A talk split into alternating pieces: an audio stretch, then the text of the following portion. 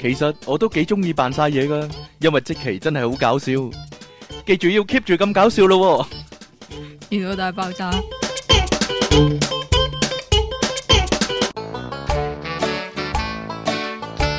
喎！歡迎翻嚟 popup.com 嘅電腦大爆炸，呢度繼續有音樂情人出題傾，仲有各位苦悶人類嘅救世主，即即稱其離岸神啊！各位好啊！喂，我 我發覺繼咧，續啦你，有啲有啲自己人做晒佢啦。有啲人係點咧？係會聽晒我哋所有嘅節目咧。你唔好坐得咁辛苦啦。講真我我我老婆話嗰啲咧就係、真係苦悶嘅人類咯，係嘛？係啦，點解會咁咧？ 真係，你有冇識啲人係聽晒所有嘅節目嘅咧？聽晒你所有嘅節目嘅你就咧？有你嗰啲狂熱 fans 咧，你你嗰啲啊嗰啲狂熱 fans 咧，好啦，唔好講呢啲啦。 唉，唔係啊，近點知來你老婆好忙碌嘅咩？我老婆好忙碌，點解啊？佢唔苦悶啊苦嘛。悶啊，係啊，唔係啊我近來咧咁點解佢有個咁苦悶嘅老公嘅都我咧？老公唔苦悶啊，好充實啊，係嘛？係啊。俾啲咩充實啊？啊，近來咧都有啲聽眾咧，即係 send 翻啲 send 翻啲回應俾我哋啲節目咁樣啊。好咁咧少回應啊！唉，一時時唉啦，啊又話 send 啲肺腑之言嗰啲俾我哋咦都係冇喎嘅。我公我哋公開招聘呢個紀念冊。紀念冊説話喎，同埋即係現代嘅紀念冊説話喎，同埋一啲肺腑之言喎，有冇人有啊？真係，我真係好想讀啦，好想讀啊！你哋打開本紀念冊就最嘔血嗰個咧。對住佢講啦，唔該對。住啦，係啊， 最嘔血嗰個咧攞嚟俾我睇睇啊！有個聽眾就話咧，有個女聽眾啊，佢應該都係做網台噶，佢話佢有做 podcast 喎，佢同我講咧話咧係做網台嗰啲，而又唔講肉麻嘢咧，嗰啲咧係大有人在啊，只不過佢哋唔突出啫嘛。咁冇樣嘢啊，我我哋哋都唔得出啦。我哋都唔係好突冇出嘢啊，應該 係啦唉，收得皮啊！以後要肉麻一啲，我覺得喺呢一行生存嘅得話，啦，我決定咗啦。以後變肉麻人。唔係啊，以後人哋寫咩，我照耷落嚟。火麻人之後，然之後改幾個字，改搞幾字掂就當係自己嘅。係啦。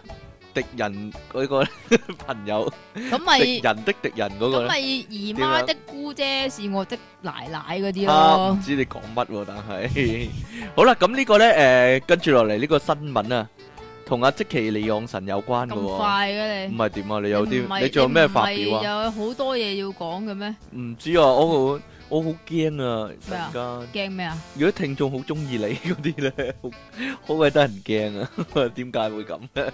點解冇啲女聽眾話我好中意你啊？出體傾嗰啲咁樣，係咯，你咪想有啊？唔高興我真係，嗯係你咯咪想有啊？我覺得好唔公平，呢個世界公平咩？吓，你有咩心情啊？如果係咁，係啦。若你用我的心情過一天，便會明瞭我度日怎會遇念你啊喂。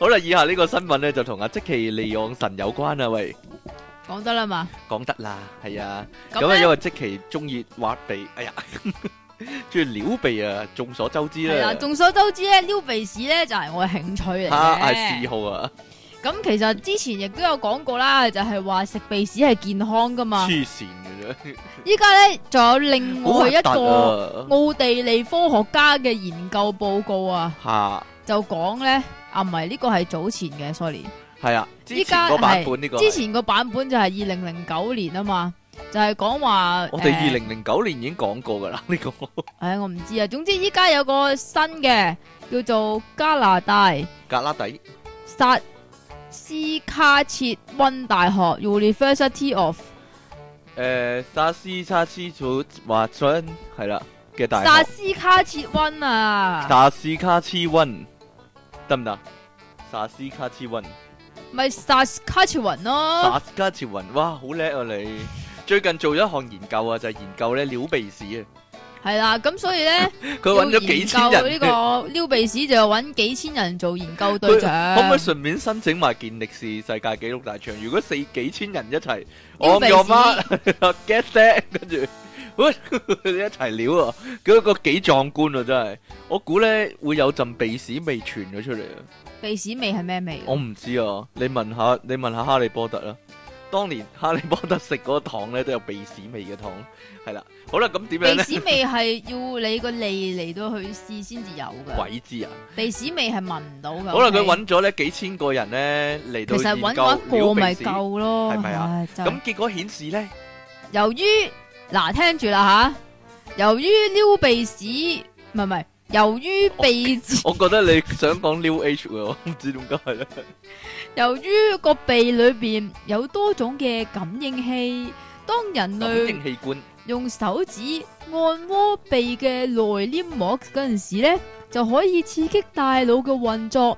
因此，長期咁當眾撩鼻屎嘅人，會比唔敢撩鼻屎嘅人更加聰明哦，但係即期你都唔係當眾嘅，你匿埋撩嘅，係嘛？係啦，即係嗰你啲都獨食難肥嗰有啲啊，規矩獨你撩獨撩難明 嗰你啲唔會啊，當眾撩啊？係啊係啊，咁即係吳君如係好聰明噶啦，係啦，唔知 我印象中成日撩鼻嗰個係吳君如係嘛？啊，係啦，好啦，負責研唔究係嘅啊，教吳如花啊，係咩？啊，如花都係喎，負責研究嗰個教授咧，呢英個文叫咩啊？內帕啊 l e p a 啊，Scott l e p a 史國列帕，咁就表示咧，如果啲人咧呢撩個講咗啦，係就啊係食食埋咗落嘅肚話咧，嘛就可以令身體接觸呃到一啲無害嘅細菌樣本，咁啊增加抵抵抗力啊嘛。哦，佢有建議喎，應該係撩啦鼻幾耐啊？幾幾幾多次啊？正常人每日平均應該撩鼻屎四次，咁呢個係係每一個窿個一次，每個窿四次定係兩個窿夾埋唔四係次啊？啊，唔係啊，你。你點會撩一次鼻屎，淨係撩一邊鼻嘅啫？梗係嚇兩邊鼻撩晒㗎定啦。係兩邊一齊撩啊？唔係一齊啊！你你一個 package 噶嘛，你明唔 兩明邊一齊啊？撩。嗯，撩完左咪撩右咯，如果或者撩完右咪撩左如咯果撩左邊一次，右邊三次咁得唔得啊？唔得啊，係啊，咁左右腦唔平均哎噶。呀，咁所以。呢個係一個必要嘅自然行為嚟嘅，所以就唔使因為撩鼻屎而產生生理點解會有心心理理負擔。心理負擔？真係離奇，我都唔明係咩 有啲負咩擔。心理負擔咧？真係啊！鼓勵大家撩多啲鼻啊！好啦，呢個咧關我事嘅新聞啊，真係吓，好夾絕啊！對唔會你關你事完全揾到一啲新聞咧啱翻係啊嗰個人講啊！吔屎你。呢個研究表示咧，究竟點樣會即係困有呢個升職困難呢？點解有啲人做極都係散仔冇得升呢？原來呢，就係、因為一個原因啊，就我啊，我就係有感同身受啊。係啦，有個講法話呢，外表呢都係個人實力嘅一部分喎。咁我都有翻啲實力嘅，可以話一係。啲都冇，因為靚仔靚女咧，向來咧都容易討人歡心啊，即係無可否認，我確實係幾容易得人中意噶。係咩？不過呢，例啊近日如呢邊。啲咧？近日咧有呢個研究指出啊，越靚仔咧可能越難升職喎。哎呀，唔怪得，唔怪得我真係，哎呀，梅足咁多年啦，係嘛？就係越靚仔越能越難升職啊。係嘛因為咧原來呢啲上司啊係唔中意咧提拔嗰啲咧比自己靚仔嗰啲男人噶。哦，咁個上司本身自己靚仔咪得咯，但係通常都唔係噶嘛，通常都你咁係講大嘅肚腩啊、秃頭啊、咁啊唔一定嘅，咁啊唔一定嘅，定有啲上面啊，有啲嗰老細好靚仔嘅，有啲上司都好靚仔啊嘅。我淨係知道最靚仔嘅老細一定 係 Leon，咁肯定佢乜人都升啦，冇人靚仔得過佢，係咪先？哈哈哈個個都升上神台啊！要話係，好啦，呢個英國倫敦大學學院啊，同埋美國馬里蘭大學咧，點解咁無聊嘅咧？啲科學家 真係近如日果咧唔。係依家做緊咩研究咧？你講我唔啊知啊，近日咧進行咗一項研究啊，發現咧外表較為出色啊，即係類似出體傾咧，嗰啲男性啊，會咧容易俾男上司咧視為競爭對手嘅，佢哋好容易咧就會被分配去到咧團隊當中，接受上司嘅指揮，反而咧就較少機會咧被分派到咧可以發揮個人才能嘅職位。哎呀，我一路都發揮唔到個人嘅才能就係咁嘅原因啊！你有啲咩才能啊？研究指出點啊樣。才能法啊才？能啊！當男上司咧喺度招募啲男員工嘅時候咧，佢哋嘅決定咧往往會視乎咧候選人嘅外表啦，同埋工作類型啊。而應徵者嘅出色外表咧，會被視為咧對自己嘅潛在威脅。哎呀，原來我見工嗰下已經衰咗啦！啲人咪話但咧面，具一笨，啲人咪 話你見工要執正啲啊，着靚仔啲啊，同埋咧斯文一啲啊，淡定一啲啊咁樣嘅。咁原來咧我太靚仔已經係一個原罪啊，可以話係係咧點樣？你做咩啊？唔怪得啲老細個個一見到我咁樣已經唉已經面有難色啊！真係係咧，好啦，繼續啊，講真噶，繼續，啊，呢個係我嘅親身經歷嚟噶。哎呀，邊個信你啊？帶領呢個研究團隊嘅李新容嘅教授咧就表示英啊，冇啊冇英文喎、真係叫李新容啊！經理咧會俾黑板嘅印象影響啊，做出自對自己有利嘅決定啊。原來咧，因為咧，我會即係叫做係老細嘅競爭嘅潛得在啦，對象拜啊拜。，講完。唔好講， 唔好搞我啦！我要講埋，可能好多靚仔聽呢個節目咧就有興趣知道啊嘛。係啦，不過咧研究指出咧。其咁都話大鑊啦，即係做散仔嗰啲都係靚仔咁冇樣錯樣。，女仔外表呢就較少同競爭力掛鈎嘅喎，所以唔會面對咁樣嘅問題。不過我諗多數都係男人係上司啦，所以女仔越靚反而升得越高啦， 升到係嘛？升到入經理房嗰啲啦， 係啦。不過甚至係經理嘅台底咁樣啦，唔知 個職位係啦。好啦，唔該你，你成日諗埋晒呢啲嘢嘅，唔知道劇情嚟啊呢個。其實你係咪做過咧？做過咩？經做過經理理啊做過經理冇喎， 係啦。好啦，呢個咧，究竟酒吧有咩禁忌咧？係啦，你啊冇入過酒吧啦，係嘛我冇入，過酒吧，唔係喎，好少啊。我去過美國嘅酒吧，咁美即國係嘅直頭酒吧要有兩咩禁忌啊直頭咧係入去咧，好似啊西部牛仔嗰啲我呢，知啦，要兩道門有閘塊門閘噶閘嘛。咁樣咧，入面有台波啊，煙霧瀰漫，有老虎機啊嗰啲啊，同埋嗰酒咧真係唰咁樣跣過嚟嗰啲啊，哇幾好 feel 啊！講真，真噶，我真係去過，好似好似拍緊戲咁樣，真係感覺自己你。有冇食翻天萬寶路啊？我。冇啊，但係入面啲人真係戴牛仔帽噶，咁真你有冇㗎帶翻啲牛仔帽 我啊？冇牛仔帽啊，最 快你唔買嗰啲手信嚟噶嘛？攞住隻長腳杯咁樣啷下啷下咁樣，幾好 feel 啊！真係吓，當然啦，飲啤酒嗰啲就飲完咁樣揼落檔 揼落台面啦。係 你揼落台面嘅時候，你有冇理會過我啲聽眾嘅感受唔係啊，個咪嘅你感記唔記受得同埋？以前試過我哋揼落台面咧？跟住冇咗跟咯，住冇咗條成條山， 成條線冇咗，幾驚啊！好啦，咁究竟酒吧有啲咩禁忌咧？離奇地，嗯各位有所不知，真係。嗯，呢個咧係澳洲嘅酒吧嚟嘅。澳洲係啦，咁有一個去過有個酒吧叫 The Bank 嘅客人阿艾爾默咧，艾爾麥，哇，喂，我真係唔識讀喎，艾麥，艾麥，係艾爾麥 Elma 咯係，Elma 我嘛唔知喎，Sep Elma 是但啦，Sep Elma 係是但啦。 好啦，咁佢去呢個澳洲 The Brand 酒吧，係啦咁。有咩奇遇咧？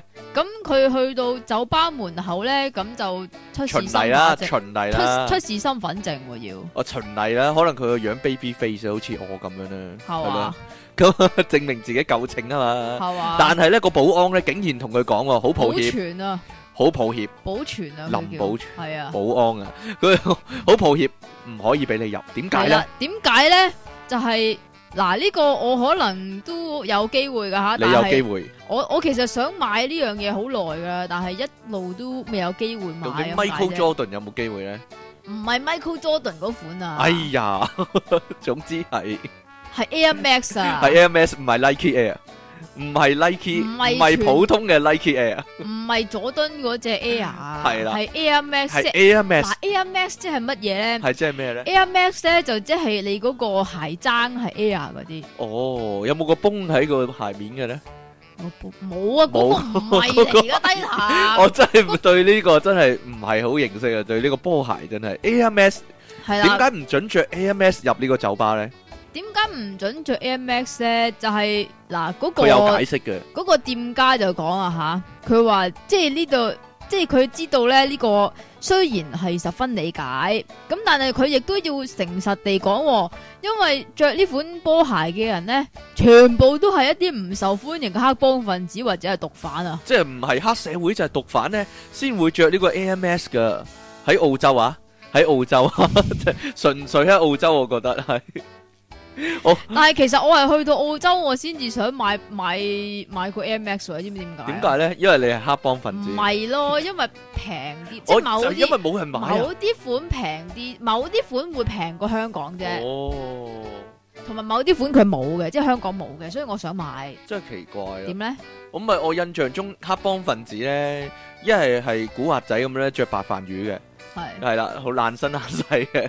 一係咧就係、執到好正嘅，好似 Mark 哥、豪哥咁樣咧，着晒啊西裝诶呢個皮鞋嘅。啊，有一係日我哋喺旺角見到嗰個啦哎，嗱，哇，唔好講啦， 唔好講啊，唔好講，唔好冇講邊個啊講，，死硬啦！冇講真邊係個成啊，身老西嘅，係啦，真係同成埋身咧，老西嘅，同埋佢咧，啲你手下都係成身佢啲老西嘅。即係如果你見到佢啲手下咧，你會心諗，哇乜原來黑社會真係咁着衫㗎咪就係咯，喎，真係英雄本色咁樣嘅咧，真係。全身黑色老細咁但嗰樣幕咧幾，驚啊，真係。係啊。咦，係喎，加埋落啱一陣個題目嗰度啊，呢啲要 真係喎，哇幾驚！突然間嗌啊，喂劈啦咁樣咧，突然間有人衝出嚟暗殺嗰啲咧，哇走得幾快我嗰下真係，有一見到會唔係啊嘛， 撞口撞面，新聞人物嚟嘅呢個， 好收一收先，我驚 我驚我驚真係踩上嚟尋仇啊，踩上嚟錄音嗰度尋仇啊，真係系。嘛，都系我屋企啫。系 咧，遲啲唔係啊嘛。好啦，咁嗱，點解會咁樣？點解會有咁嘅奇怪嘅情況咧？嗰、個人都唔憤，唔係好憤氣啊，係 啦。但係咧，嗰、個嗰、個被拒絕嘅客人咧，阿 à, Elma 咧就行出去澳洲嘅街頭就周圍睇下，佢發現咧十個人咧都有三四個人係着 MS 噶喎，系咧，所以佢唔係好理解點嗰間酒吧係咩一因為回嗰事三咧。四個人都係毒販又或者黑社 會咯。啊，即係咁即係其實澳洲咧係遍地都係啦，系啦，澳洲除咗嗰啲毒蜘蛛啊、 嗰啲野生動物之外係咧，啦，就 係全部黑人幫都毒㗎。系黑幫分子同埋毒販啦，係咪啊？好啦，呢、個即奇利昂神嘅古仔啊，係啊嘛， 但係即奇利昂神係八十後啊，但係應該都係噶啦。 網上面咧近來咧有一張啊，史上最具共鳴嘅辭職申請表啊，個申我依請家員先知道有辭職申請表呢樣嘢，因為呢樣嘢唔係發生香港啊係。咪啊？香港你就求其打我封寫張辭辭職職書，信，我辭唔職啊做啦，我唔撈咁我樣，唔撈啦，咁樣。老細我唔撈，拜拜。都唔好玩嘅，拜拜咁樣啦， 係啦，是但啦。咁啊，依家啲人咧唔使寫辭職信嘅，唔翻幾日工咪得咯。係係我諗依家啲人係咁， 辭職啊唔信都唔係寫。啊？係 WhatsApp 個老細，我唔 do 啦，拜拜。啊我唔招咧，係 咗。如果你要我繼續提供嗰個服務嘅話，記得俾錢啊！好啦。申請嘅原因咧就係咧冬天太凍啊，起唔到身、喎。高層咧批准辭職啊，有網友咧就質疑嗰個真實性係點啊？當地媒體調查啊，誒、咦，真係有人調查喎、證實係真有其事噶。嗰、個申請人咧，翻翻咗廿三日工，但係遲到咗十七日。正。系啦， 有一位女網友咧，诶九號咧就喺呢個微博十二月九號係咪㗎？系 啊，就話咧原諒我這一身不羈放縱愛賴床咁樣，要唱要唱出嚟啊！ 跟住佢話反正信用卡還晒啦，所以拜拜你條尾咁樣我，佢真係喺網上面咁樣寫喎，跟住附上咧佢嘅員工離職申請表啊，有方田嘅依家，原因一欄咧有二方。啊，有方係啦，原因一欄呢有二十個選項啊，但係佢全部都冇剔，而我呢反而想知道嗰廿個選項係啲咩 啫唔知咧唔啱做啊，嗰啲咯唔啱 do 啊，嗰啲咯啊？揾到新工啊，嗰啲咯，好好容易諗啫，人工太少啊啊，類似咯係咯，誒老細唔靚仔啊，同事唔後生啊，嗰啲是但咯，但係佢一項都冇剔喎，而係呢，喺呢個空白嘅地方呢寫呢冬天太凍啊，起唔到身喎，而喺其他一欄呢，就注明呢要先冬眠喎， 即其利昂神。 即其利昂神嘅寫照啊！呢、個係， 但係老細亦都批咗啦，係啦，個啊老部細門無啦啦亦個都部批咗，門負責人咧批准離職，佢仲要回覆㗎，佢回覆佢咩回覆係懂你 咁，啊？明你啦，咁樣啊，知你啫咁樣。知你個仆街 啊！咁啊，分公司經理咧就話：而家啲九十後實在太唔負責任啦，我表示無語咁樣，但係最後都簽咗個同意書。咁但係人力資源部咧最搞笑、喎，佢話咩啊？呵呵，呵呵咩啊？佢又呵呵咯， 就咁呵呵兩聲啊！啊 不過呢，亦都有人話呢，之所以寫知你啦，係因為自己咧都有呢個切身體會喎，呢、個 呢、個公司批准佢辭職嗰個係人咧，自己都有切身體會咁樣喎，算數啦。微博係咪應該大陸嘅咧？如果係咁，我諗係啊，佢有亦都有人話呢，可能係九十後比較任性啦，翻工嘅心態呢，同我哋上一代係唔同嘅咧，咁樣啊，唉，真係仲誒，有啊嘛，應該點算呢？真係遇着呢啲人應該點算呢？呢個曾女士呢，即係批佢辭職嗰條友話真呢，女士啊？曾女士會唔會係曾永？妖啊哎呀，曾曾游泳 做咩？乜嘢啊？咩嚟 㗎？唔知道。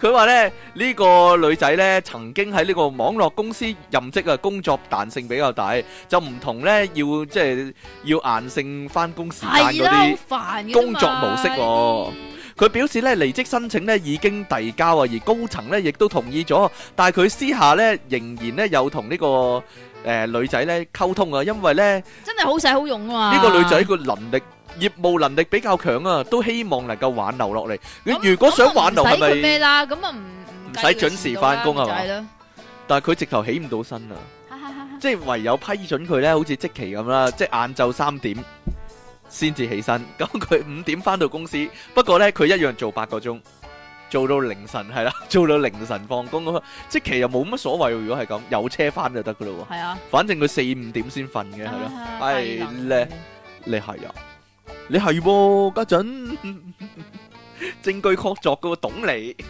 懂你，哈哈。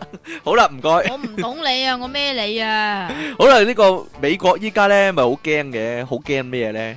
好驚嗰啲好恐怖嗰啲人啊！係啊，，好驚呢個恐怖分母上面個恐怖分子啊！我咪有笑呢個噶，係唔可以笑，呢個我講咗幾萬年。好啦，咁樣點知呢？近來呢，有一家人呢嘅聖誕燈飾呢，聖誕自己佈置啲燈飾呢，就嚇到啲鄰居四下四下。又係出現咗 ISIS 嘅字樣，但係其實咧 ISIS 嘅字樣咧係非常之常見噶，係因為咧我記得咧誒、呃其實之前都有個女仔生日啦，係啊，咁跟住又係其實有呢個波波嘛，唔係你知唔知點解啊？點解啊？其實嗰個人叫士師啊，係咯，佢佢佢佢調轉咗啊嘛，佢喺窗門度睇就係 I S I S 佢調係啊，咯，佢調轉咗啊嘛，係咯，其實室內睇係冇事，係士師啊，生日派對啊嘛， 我記得啊，嗰個好好笑嗰個。好啦，咁仲有啊，science 咪 I S 咯， 唔係咩？啊咦，你細個唔使讀過嗬？ 要啦㗎，哦，中一至中三啊嘛，係啊係咪？依家係咪咁講噶？唔知啊可能依家唔係咁講噶咯自，然科學唔係，係係點綜講合科學，啊綜合科學綜合科學係啦。是但啦係。好啦，咁究竟呢個燈飾又有啲咩警棍呢？真係喺美國嘅緬因州南部約克縣啊，出現咗 ISIS 字樣佈置嘅聖誕燈飾咧，就引起鄰居恐慌好喎。驚啊！全點部解會引 起鄰鄰居恐慌？龍鄰龍鄰居龍屋恐嘅慌恐慌，係啦，就係原因咧，就係因為咧啲啲人啊，見到 ISIS 已經好驚咁樣報警啦。就已經懷疑嗰間屋入面呢係咪住咗恐怖分子啊？點會咁啊？即係有個招牌寫住我係黑社會咁樣，係啊， 我我係係壞人。我偷渡咁樣，我販毒咁 樣你話咯。會唔會喺個深融海美堡我呃錢咁樣，我呃秤咁樣咧？系啦，冇理由噶嘛，係咧。低能嘅，佢哋即係嗰個叫做睇嘢嘅能力咧，真係非常之差。因為咧，其實喺 ISIS 嘅上面咧，就擺咗一個聖誕老人嘅燈飾，跟住再用一個白色條狀嘅燈飾咧，就當係尿喎。佢話係聖誕老人咧向住哎 ISIS ISIS 嚟到屙尿屙尿啊喎，就侮辱佢一番咁樣。我覺得咧呢個咧，佢係咪想招惹啲恐怖襲擊咧？ 其 實咁係啊嘛，係啦，唔係啊你你想咁做好簡單嘅咁但啫。係因為咧，即係啲人即係見到 ISIS 就已經驚啦嘛，因為冇留意嗰個聖誕老人啊嘛，咁所以咧呢、呢個裝飾係失敗噶，咁同埋即亦都真係係報咗警啊！係啦，咁呢個警長啊 William King 咧就話屋阿主咧 King 啊，阿 King 啊，係啊，點啊，佢去到調查咁啦啊。係阿 King 係真係 William 嘅。哈哈哈咁佢咧就話屋主咧冇違法，咁亦都建議啊。佢話用黃色條狀好過用白色條狀喎， 因為咁樣就尿啲啊嘛，係咪啲先？尿更加耀眼啊，係更加啊，顯眼啊，係啊， 避免係引起不必要嘅麻煩。呢個警長都幾多事嘅喎，仲提議，仲提供呢個意見添，真係搞搞震，真係。好啦，呢、個呢女仔啊，哇，一日食， 哇，最中意食啲乜嘢呢？究竟啲人 有有個女仔呢，食咩啊？橙怪啊，系嘛？橙怪一日食廿個橙喎，黐線，邊有可能？究竟一日食廿？廿個橙同呢個 Minions 有咩關係呢？佢話如果你想變 minion 嘅話咧，就一日食廿個橙啊啦。咁樣哈哈哈哈哈！好啦，有篇報道咁講啊，佢話咧有個姓胡嘅女仔啊，喺浙江省嘅浙江省浙江省金華市啊，一個胡小姐咧，佢原本就係呢個 Minions 啊迷你兵團嘅粉絲啊嘅嘅 fans 啊，咁啱嘅我都係喎，你又係啊，咁你可以學下佢我啦，唔要咯，但係係啦，有朝一日咧，佢自己都諗唔到啊，點 minion 知都食蕉噶嘛，咁咪食橙㗎自己啊，自己竟然變咗 Minions 啊！自己變咗呢個迷你兵團啊，真係離奇啊，真係！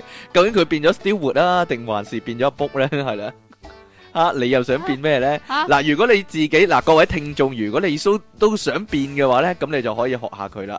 咁有一日咧，阿胡小姐咧呢個 Minions 嘅 fans 咧，翻工嘅時候咧，每個人見到佢咧都咁講喎，哇，點解你塊面黃咁咁咁噶？咁難睇，係休係咪係咪冇瞓好冇瞓覺啊？咁樣直頭咁樣唔講係，喎。其實好簡單啫，因為佢係黃種人啊嘛。啊啊咩事啊？黃咁咁咁嘅，係啦，好啦，繼續咁啊，冇。仲有噶嘛，唔係咩？乜咁煩啊咁啊，咁啊， 跟住佢誒連條仔咧，佢放工見條仔啊，佢條仔都話：哇，點解你幾日冇見塊面咁黃嘅？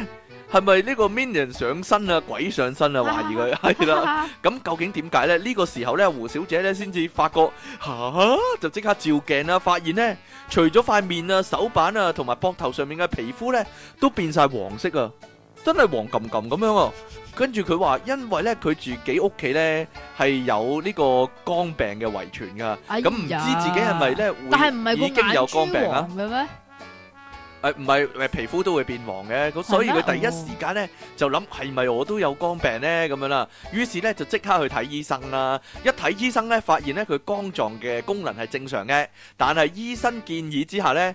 就叫佢去皮膚科度睇下喎，點解黃冚冚喎？先至發現咧，有原皮來膚咧病佢有個病叫做胡蘿蔔素血症啊，咩嚟㗎？個原因就係佢食太多橙啊。佢喂，胡蘿蔔素唔係應該紅蘿蔔嘅咩？唔係啊，原來一日咧食二十個橙咧，就會有呢個胡蘿蔔素血症啊！咁呢個金華市第五醫院皮膚科主任劉冬梅就話咧，呢、個橙類嘅水果啦、木瓜啦、胡蘿蔔啦，同埋南瓜等等咧，都含有豐富嘅胡蘿蔔素啊！原本咧就對人體有益健康嘅，但係如果咧你短時間食太多嘅話咧，你個新陳代謝整唔走咧，就會直接進入血液咧，就令你咧變黃色㗎啦，咁樣喎、你有有唔冇係？橙色你咧有？冇興趣呢？如果冇你嗱，如果你變咗黃色，跟住戴翻個好大個眼鏡，咁你咪自己變咗 minions 咯，得唔得？唔得，有冇人查到自己黃色嚟到扮 cosplay 呢個 minions 有呢啊，就係歐陽振華啦嘛，同埋阿波，同埋阿波 阿波真係扮阿波 啦。Kelvin 亦都可以扮 Kelvin 係啦。好啦，邊個 Kelvin 啊？我唔話你聽，我識你唔識嗰啲人咯。 我識啊，你唔識啊，咁得唔得？ 我中意講呃，得唔得咧？ 講埋晒冇人明嘅嘢，係你真係高深啊！你個人啊，好啦，咁誒，點解一個人會咁有自信咧？我其實我一路有個疑問嘅，係就係即其利昂神你啊，個人點解會有呢啲 咁有自信嘅咧？好似乜都乜都掂啊，乜都最勁啊，永遠唔會錯啊，咁樣錯即係就係人哋錯，即係咧，係啊我我好懷疑咧，點解有個人咧可以自信到咧開班教人靈魂出竅嘅咧？開班教人你識嗰樣嘢就可以教人，但係。我哦咁嘅，有啲人個問題係，喂，你真係好似自己最叻咁，我覺得最好噶啦咁樣啦。哎呀，其他人全部都踩喺佢腳底啊！真係，究竟點解會咁有自信呢？終於呢個謎底解答咗啦，就同當年呢。啊， 男兒當入樽啊！啊，櫻木花道點解咁有自信？你你呢啲不明來歷嘅自信究竟喺邊度嚟嘅呢？就係咁嘅原因啊！原來有個生物學家啊，叫做超達爾文，係啊，曾經話無知比知識更容易造就自信。嗯，嗰個咪就係達爾文咯。咁意思即系话，当你冇足够嘅知识嚟到去评估形势嘅话，咁就好容易即系高估自己嘅能力咁噶啦。咁所以呢，喺一九九九年啊，有两个美国嘅心理学家， 一个叫大卫啦，呢個叫 David，做咩冇啊女口水啊，大佬 David Darling，Darling 端寧啊！啊，好啦端 啊，同埋咧呢、個 Justin 啊，Justin，哇呢、個點講啊 Cougar 咯？Cougar 啊，共同發表咧，你並不了解自己無知嘅研究、喎。咁佢就提出呢個達克效應嚟到去解釋呢個現象。咁佢哋首先呢，就建立以下嘅假設，大家就係聽下啦，咁真樣係啦。人呢係冇辦法了解自己能力不足嘅程度，傾向高估自己，直到接受相關訓練之後呢，咁先至會明白之前有幾咁天真嘅。嗯，咁呢個驗證嘅方法就係透過問卷嚟到去測量受即係呢啲受驗者嘅能力啊，就包括幽默感、 文法、邏輯思考等等嘅項目。咁樣測呢、個測驗結束之後呢，就再請呢啲受驗人呢，就測試自己整體嘅即係即係預測啊，預測自己嘅整體排名咁樣。咁結果咧就發現大部分人評估自己嘅名次咧都遠遠高於實際嘅排名嘅喎、咁顯示呢啲人咧有高估自己能力嘅傾向啊，而成績越差嗰啲人咧，反而咧就會覺得自己嘅排名越前啊。咁佢哋咧亦都喺呢個心理學研究發現嘅情況係類似嘅，咁就即係類似啦吓，即係啲網球嘅初學者啊，冇辦法掌握各種打法嘅成功率啊嘛。 吓。連呢個物理學嘅初學者咧，亦都冇辦法評估咧物理作業嘅難度等等啊。咁啊，呢個點解咧？即係話咧，你因為你唔識嗰樣嘢嘛。吓，咁你就以為自己做得好好咯。因為因為嗰啲人冇受過相關嘅訓練呢，所以就冇辦法評估啊嘛。而因為呢個即呢其利昂神咧係冇受過任何嘅訓練呢，咩啊？所以對任何嘢都係覺得自己做得做好好吔啦。屎啊你！我咩冇受過任何相關訓 練啊？咩叫相關訓練啊？哎呀，我有電話啦你，又要聽電話啦，吔蕉啊你！唔係喎，我要聽喎呢個真係。點㗎？你等等，實況報導，喂，你好，係啊，係啊，係啊，係啊，哦，有四本留俾我，好啊，唔該你，好，拜拜，係買咗四本鹹書㗎。係 OK 買咗，係買咗四本嘅賽事書，係啦， 好啦，唔該晒，鹹嗰啲啊，係啊，點鹹解咧？賽斯啊，即係點解咧？即期你都你唔會。理我嘅，哈哈哈哈哈哈！蔡思貝啊，又係阿即奇你，你應該學下我咁樣謙虛一啲，我覺得講真噶。如果唔係咧，謙虛啊，人哋就會覺得你係越無知嘅人越自信嗰你邊啲忽啊。謙虛啊？我不嬲都好謙虛㗎，例如咧你，成日喺成我日話自己大碌 嗰啲，吓，又話自己靚仔啊，邊忽謙虛啊？ 呢個講笑講笑啫。係嚇啊，話，不過我受你好過似想拎出嚟俾我睇咁喎。我受過呢個靚仔嘅訓練，所以咧就能夠。係正點訓練㗎？確正確評估吓， 點樣訓練？一個靚仔係點樣訓練嘅咧？係啊，係點樣訓練出嚟嘅？你唔講知，可能要問下謝霆鋒啊嗰啲咧， 點樣擺個最靚仔嘅樣出嚟，無分無時無刻都係啦。問下林峰啊、謝霆鋒啊、黃曉明嗰啲咧，無啦啦都唔係好靚仔個樣，即係 任何人偷拍佢都係 都係一個靚仔嘅樣。呢個係咪啊？呢個係咪要訓練嘅咧？你覺得要㗎，要。噶嘛？即係咧啲 model 咧，即係除非係一啲零死角嗰啲人啦嚇！嚇，否則你嗰咧啲啦，即係零死角嗰啲人啊。但係唔係喎，當你即係我覺得要受呢個考驗，就要去呢個《蘋果日報》啦。講真， 真噶零死角啊啦！蘋果有照妖鏡，你唔好講笑， 令到令到即期咧記得呢個慘痛嘅教訓。你嗰張影好靚仔 㗎，真係即期都投降啊！去蘋果日報嘅話，真係嗱，即期平時都堪稱零死角啦，真係咩角度影都冇乜問題嗰啲人嚟㗎但係去到蘋果日報都投降嘅真係，唔好講笑。係咪特登㗎啦？你話佢哋好明顯㗎啦。真係離奇啊！真冇可能嘅事嚟嘅，真係。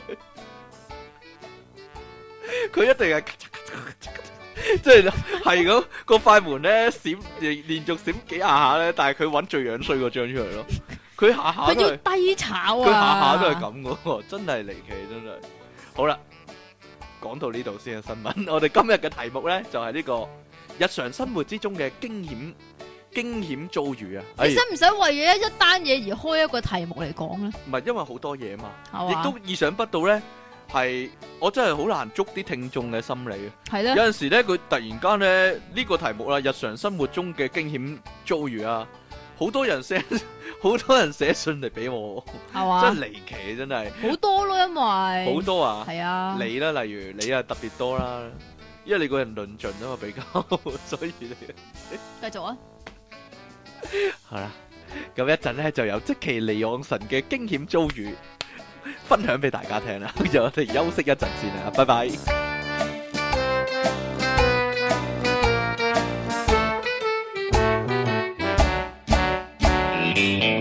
Good，翻翻嚟 p o c c o m 嘅電腦大爆炸呢度繼續有出體傾同埋即即稱其利昂神啊應！該發出怪聲咧，真係翻翻嚟啊！因為 因為，噗一聲翻翻嚟啊！誒、隔咗一日啊， 今次雖然啲聽眾唔知啦，但係其實各位聽上節同下一節嘅時候咧，已經相差一日，已經相差咗一，日嘅時間啦。有啲咩唔同咧？要話具體嚟講咧，就係咧，就大係咧，家其又實呢老咗一日，點樣啊？其實咧，叮當可否不要老係點樣啊？你咧就有啲嘢唔記得咗咯。我有啲咩唔記得咗啊？你琴日有啲嘢話要講，但係今日已經唔記得係我咗唔啦。記得咗喎。算啦咁，哦， 唔係一陣一陣慢慢推敲翻出嚟啊！冇啊，你推唔到噶啦唔。係我攞翻琴日張新聞係咪會有機會知道咧？咁你攞講真，好啊，你你楞住先啊，你一路講嘢楞住先啊，講乜你唔嘢好俾啊？佢停啊， 你唔好 dead 咗佢啊！低能，我識 cut 噶 嘛。識咳好叻咩？我夠識咳咯， 嗱，係咪好叻啊？好啦，咁唔想誒，理你，有啲乜嘢？有啲乜嘢好驚險嘅事咧？冇啦。冇喎，係咯， 算啦。點解我發現唔到咧？算啦。好啦，咁究竟點解我哋會講呢個題目咧？第一百七十九集嘅電腦大爆炸，日常生活之中嘅驚險遭遇啊！呢個咧就要由呢個即其利昂神嘅驚險遭遇嗰度講起啦。你我淨係想講呢樣嘢啫，咁就要開一集唔啦。係啊，有有第二單好想講嘅嘢 擺咗喺尾嗰度啊！你都好想講啊，嗰單。係嗱，陣我講啊，你唔好講啊。呢個係你費講定我講啊費事，我費事你咩啊但即其利昂神嗰單嘢係你講定我講好咧？使唔使真真以以過來人嘅身份唔現使身啊說法啊？唔講 啊。話說咧，出體傾咧你走咗喎。話說咧，出體傾咧開班嘅地方咧喺一個舊式嘅工業大廈噶，咁外表睇起嚟咧都幾殘舊下噶，但係入到去當然冇所謂啦，裝修過啊嘛，咁樣咧嗰個 lift 咧就得人驚啊，係一架咧好舊嘅好舊嘅升降機嚟噶，咁唔好講話貨 lift 嗰啲先啦，客 lift 啊都已經好殘舊啊，個嗰 lift 架係新噶，嗰架已經新噶啦，個問題係咧。嗰個係冇隔離嗰部咁殘，個兩部都牙煙噶啦，但係咧即係整咗好多次嗰部。整咗好多次，係啦，整喪咗整成有次係斷咗成半年咧都唔唔搭得嘅嗰架 lift，咁後尾整翻啦，亦都係成日壞嘅， 咁樣咧，而咧嗰個 lift 最恐怖嘅地方咧就係個 lift 門啊，個 lift 門咧係一撳閂嗰個 close 嗰個掣咧，就會吉啦吉啦砰，咁樣係真噶，係吉啦吉啦砰，係哇嗰嗰兩秒兩秒之內兩秒唔得一秒，個 lift 門一秒之內喺直頭係兩邊門咧兩睇個唇開山閘咁樣樣嗰啊，個就啪，係直頭係夾埋咧自己同自己撞擊成一個好大嘅聲音啊！扮咁咯，係啦，有一次夜晚黑放工嘅時候，剩翻即其利養神同埋出體傾，係啦，因為係放啊，係放啊，唔係放咧。上去嘅時候，上去嘅時候啊，係喎上去嘅時候喎，因為要錄嘢啊，係啊，嗰次要錄嘢啊，上去嘅時候啊，跟住咧，即其利用神同出體傾搭嗰個 lift 啦，亦亦都咧另外有一個師奶噶，唔知上去做咩嘅，唔係上我哋嗰度啦，應該 係咁樣咧，去到十三樓嘅時候咧，我哋係十五樓啊，講晒出嚟添，咁人哋咪可以揾到我哋咯。係啦，不過唔知邊棟工業大廈得啦。十三樓嘅時候咧，嗰、個門突然間打開咗。梗係未到十三樓啦，去到三樓低能，三樓就已經出衰啦，出現問題啦。去到三樓個門打開咗，點知咧再撳山嘅時候咧，佢咔咔咔咔咔，谷停咗，唔喐喎。跟住撳上啦、撳落啦，全部都唔喐喎。你有得咁上同埋落嘅咩？唔係，即係等佢上同落啊！即係佢閂埋咗門，應該上或者落噶啦嘛。但係佢又唔係啊唔上又唔落佢個門係冇閂得實 啊！喎，閂唔實。但係佢又唔上又唔落咁喎，已經好擔心啦。即期咧就好頑固啊！佢企喺入面撳開啦，跟住咔啦啪開咗，跟住又不如依家撳閂啦，跟住咔啦咔啦啪，跟住又合翻翻埋，跟住但係到個 lift 咧都係唔上又唔落，跟住我個心已經喺度諗，哇死啦，會唔會混 lift 㗎？咁樣我一陣就要上堂嘅喎，即係唔好計錄唔錄音嘅問題啦。即係完咗都仲要上堂咁啊，咁點算呢？咁樣啦， 跟住我話算啦，不如我哋出去啦，唔好搭呢架搭隔離嗰架啦。咁我出咗去，但係即其利昂神呢，一個頑固執拗嘅性格啊，佢仍然企喺個 lift 度呢， 就出咩去啫？跟住就一撳閂，跟住呢， 佢又開又閂嘅啫。跟住呢，突然間呢，即其話：喂，你唔好出去啦！跟住呢，攞隻手呢，以身試法，呢啲叫做攞隻手佢擋住個門啊，兩邊夾埋嗰下呢，點知道門呢就咔夾埋咗，即其就唔喐得啦。嗱，平時嗰啲 lift 門呢，喂，即其最執拗嘅就係呢個部分啦。因為平時嗰啲 lift 門呢，你有嘢頂住嗰位呢，佢就會自己咔咔咔咔咔開翻噶啦嘛。但係呢一個呢，神 lift 呢，呢、個神 lift 呢，就唔會嘅喎，係夾實咗就夾實咗呢。跟住即其就喺入面嗌救命，喂，救啊！ 就係咁啦。咁出體傾見到咧就好敏捷咁咧，即刻飛身過去咧，撳翻個開個掣啊！喺出面啊，都唔係，出體傾嘅喺出面啊，咁就撳翻個開個掣，跟住即期咧，利昂神一出嚟咧就嬲爆爆咁嘅樣啦，西晒口面咁樣。哎呀你唔夠我嘅，不如你重演啦，好唔好啊？我我講得唔全神啊，一陣又歪曲咗你嘅意思，係咧。你慢慢講嘅你。哎呀，你唔救我嘅，如果架 lift 啊突然間喐啊，我就死咗啦，咁樣啊，係咪咁咧？可唔可以你用過來人嘅身份現身說法講一講啊？當時嘅情形係點？ 當時嘅情形係點咧？係咪好驚險咧？你覺得如何？你驚唔驚 啊？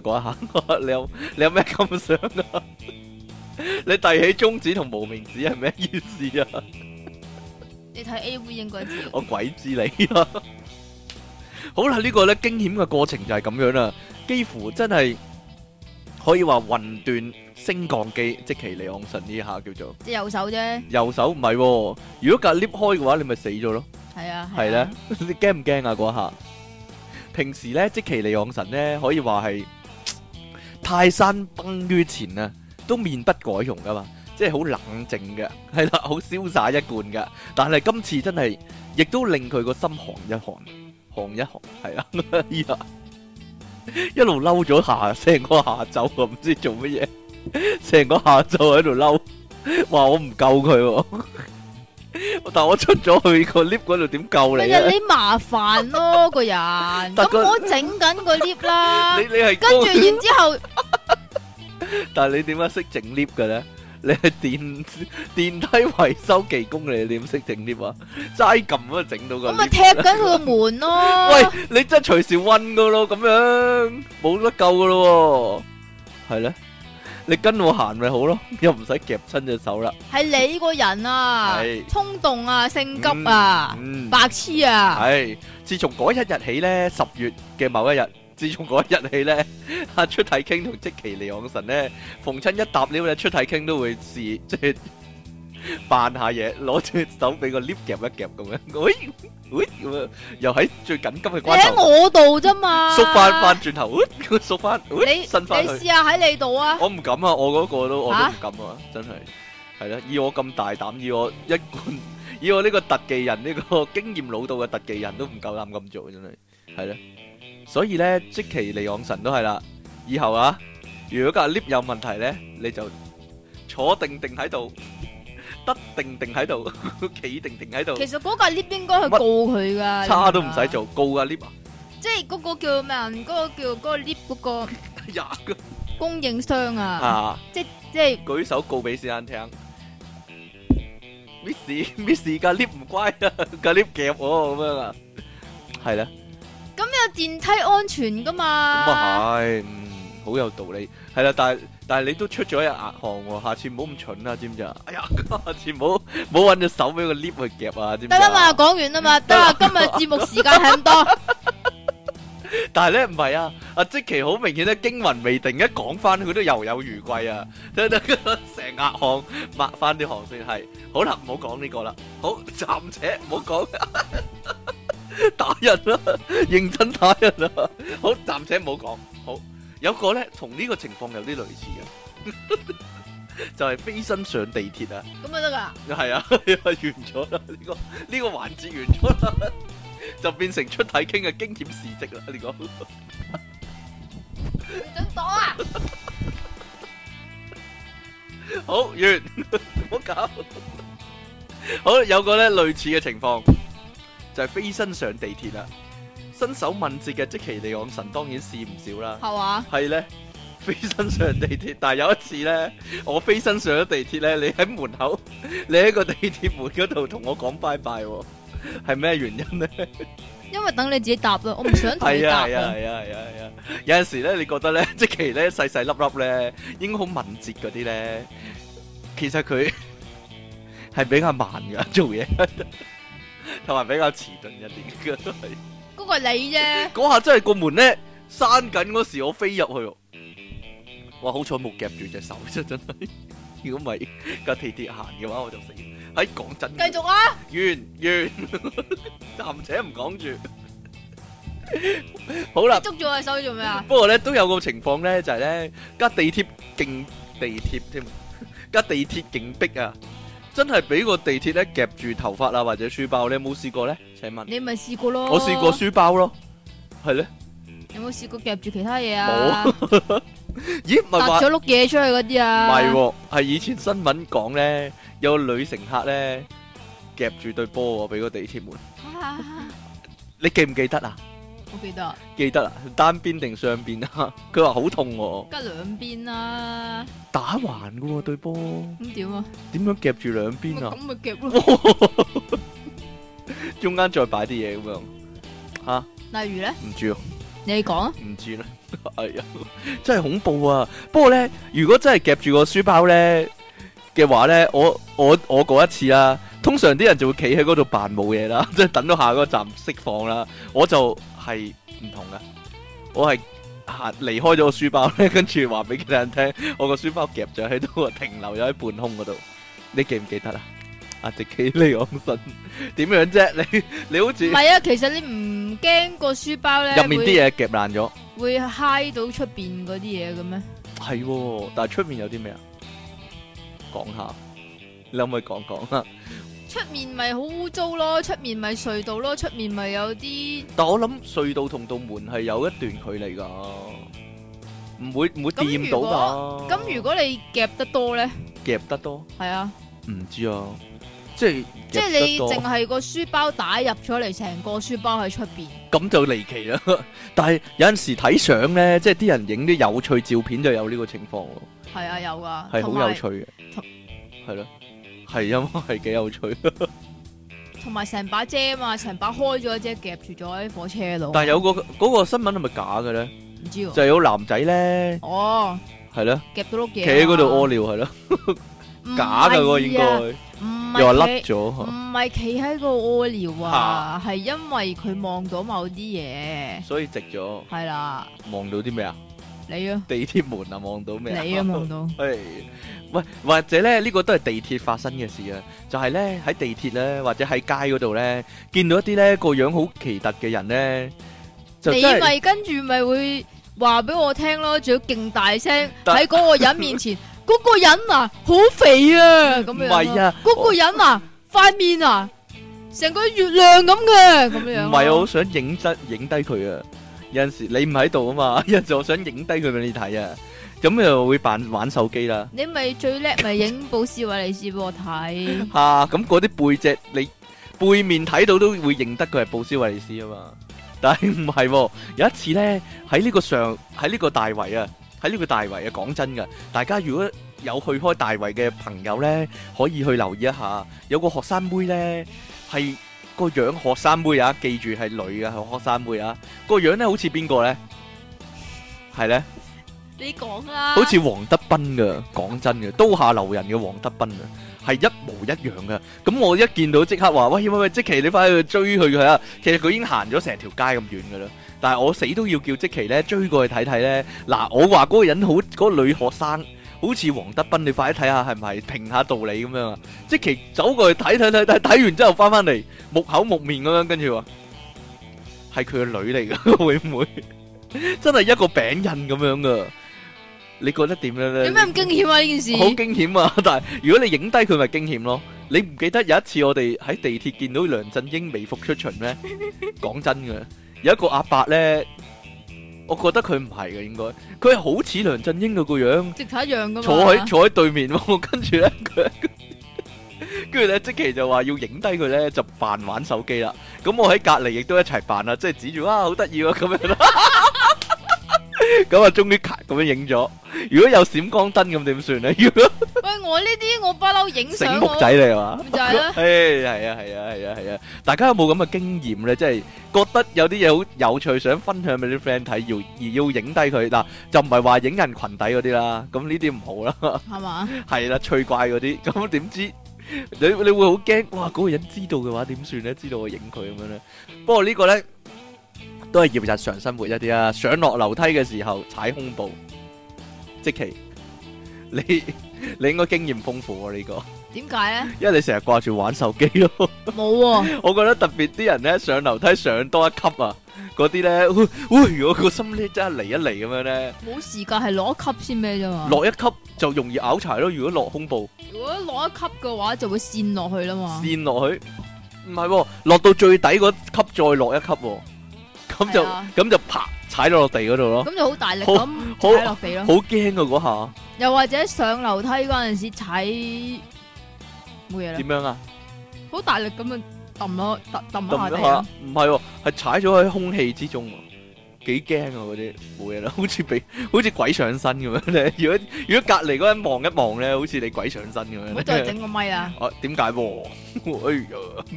不過咧，落一級嗰啲咧，即係得一級嗰啲啊，行人路到得一級去到馬路嗰啲啊，啊啊或者得一級嗰啲地方咧，好容易拗柴嘅，唔知點解。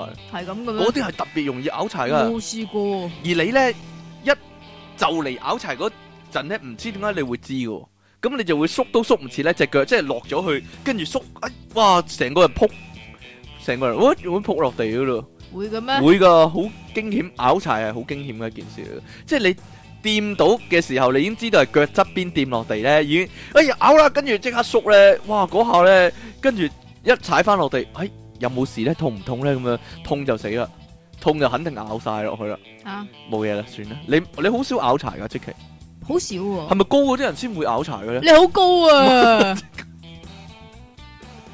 即係你冇咁易拗柴啊嘛，但係即係比相對嚟講係咧，冇嘢啦，算啦。得未啊？但係踢波先拗柴嘅咧，打籃球有陣時落地落得唔好都會拗柴嗯嘅，冇錯啦，咁點咧？冇嘢啦。好啦，咁講下學校咁樣啦，學校有啲咩驚險嘅遭遇咧？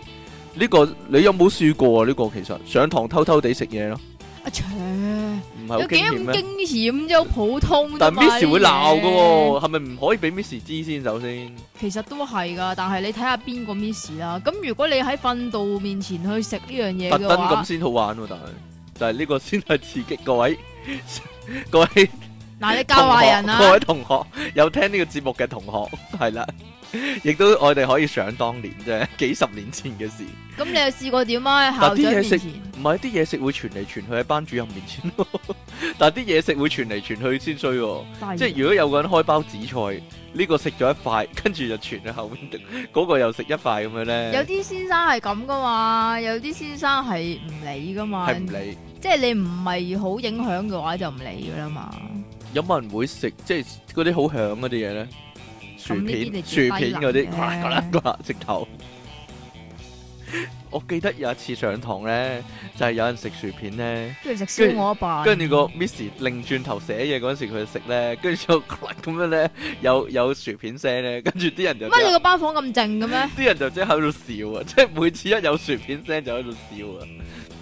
係咯，我諗個 Miss 你個班房冇你咁靜嘅喎，聽到薯片哈聲， 哈薯片好大聲喎，係。薯片個袋就好大聲。哈，冇嘢啦。 或者帶咗違可禁唔可以講啲驚險啲嘅？或者帶咗違禁品翻學咯，嗱呢啲就係啦，帶咗違禁品翻咁啱一定會搜書包嘅，系啦，唔知點解，肯定係有有耳煙啊仔，一定係。係係啦啦，你帶咗咩咁呢個時候違禁品翻學咧？數碼暴龍吓，咁點啊？係咪收咗你啊？冇收啊！點解咧？你收埋喺啲通常我帶嗰啲違禁品，一係數碼暴啊龍，一係搖搖，一係就閃卡咁樣咯係。跟住點咧？收喺邊咧？可以收喺邊啊？有啲人會帶電話噶啊嘛，嗰啲就驚險啲，因為我哋我哋班房有前門同埋後門咧，吓，通常都會喺後門嗰度，嗯，咁然之後咧就有定一啲叫即係暗格唔係啊，另外第有接二班嗰裝嘅啲啊，嚇係啊有接裝嘅，咁啊咁走就過會立嚟接咗，裝，立咗就。係啦，嗯，但唔係唔係啲人咧會有啲地方咧收嘢嘅咩？即係好似講緊監獄風雲咁樣， 即係有消防消防喉嗰個盒嗰度咧就收埋咁樣嚇嚇，或者 或者好似真係好似啲監犯咁，但係你將成部數碼暴龍收喺身體入面內藏盒，點樣啊？呢個應該女仔做多啦，女仔做容易啲，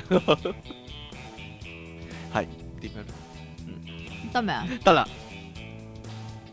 系影響。我諗咧呢呢個咧一開始講咗即其利昂神嘅古仔咧，影響咗佢嘅心情啊！佢而家唔係唔係好開心啊呀，整人嘅。哎呀，以前咧男仔梗係會帶鹹書翻學啦，我冇啊，梗係我啦冇，我你冇我冇，但係因唔信你但係嗰陣冇時啊，六年班已經有學有有同學咁樣做係咯，咪啊？真你噶六，年班讀男校定男女校啊？男女咯。跟住咧帶龍虎豹翻學嗰啲僆仔，係咧咁正，我唔知點解六年班已經識呢啲啊，但我諗依家啲僆仔咁早你老熟，豆啦，咪咁梗係噶啦， 低能，咁梗係噶啦，係咪啊？龍虎豹好睇，但係嗱，但係呢個呢首歌係小學已經有噶啦嘛，係啊，證明小學生已經睇龍虎豹噶啦，係咪先？得啦嘛，得啦，但係依家啲學生應該唔唱呢首噶咯，佢哋都唔識譚詠麟。係啊，系咧， 系咧，狂呼我空虛，係咧，冇理由識噶嘛，冇理由噶。因為我我依家想知咧，究竟現代嘅小學生咧係會唱啲乜嘢嘅改歌咧？一百毛嗰啲啊，係啩？係咪啊？真係真係有啲想知喎，係咪冇噶啦？呢一係度咪冇噶？啦？係咯，又係林雪你嗰啲啊，攞高登嗰啲嚟唱啊？係咧，定係點嘅咧？嗱，唱到去 Jacky 嗰個年代都仲係龍虎豹好睇啊！即係隔咗成十幾年喎、都仲係龍虎豹好睇，咪就係咯。但係你嗰陣時識唔識譚詠麟嘅先？點會唔識啊？梗係識即係啦都都有呢首，歌嘅。梗係有啦。哎咁啫呀，真係離奇，真係驚嘅真係。上堂抄功課啦，呢、個你唔驚啦。點會驚咧？但唔係喎，個 Miss 直頭喺翻嗰一堂嗰度抄喎，係咁驚唔驚啊？我因為嗰佢落堂要交堂嘛，係啊，佢落。堂收咁樣，我直頭喺翻嗰堂。其實，咧，你呢啲嘢咧講過好多次噶啦，可唔可以講第二啲啊哎呀，點解啊？我好想講喎， 喺唔同場合偷走咧，？例如咧，例如喺學校偷走，或者喺公司偷走，或者你公司有一啲 function 分啦， function 啦，咁樣分咗，係啦。咁其實咧，啲人就唔知你喺唔喺度嘅，即係好多人嘅咁樣，跟住你就諗，咦，可唔可以可唔可以自己偷偷地走咗去咧？啲人通常都借煙遁噶嘛，借煙遁或者借尿遁咯。係啊，攝下攝下走咗。我我有啲擔心咧，會唔會呢啲場合咧，即係例如咩公司頒獎禮啊，或者公司即係大活動嗰啲咧，好多好多人，會唔會走下走下越嚟越少人咧？ 咁啊，咦？點解我哋公司咁少人嘅咧？咁樣咧？咁總有啲擦鞋仔喺度撐場嘅。咁啊係，就會攝下攝下出出咗去咧，跟住搭咗車翻屋企嗰啲人，真噶。咁你但試過點啊？但係你走嗰時，你講啦，咪喺咪喺實 Q 面前咁樣啊啊去去廁所啊咁樣，話出去買啲嘢咁樣咯，跟住就撇咗。但係你行過實 Q 嗰時但係唔係喎都會驚喎，係都會諗喎。係人都知你唔食煙噶喎，話我唔食煙，但係我出去買啲嘢咯，係啊，出去買啲嘢。有啲咩？買啊？食就食 Q 問你，鬼知你啊！ 跟住你買咩啊？買揼啊？你你即係走，就算成功走甩咗咧，你都會諗咧，咦？嗰條友會唔會話我走咗嘅咧？咁樣咧，係咯，冇嘢啦。其實佢都係打份工嘅啫，咁啊係佢。鬼識你係邊個咩？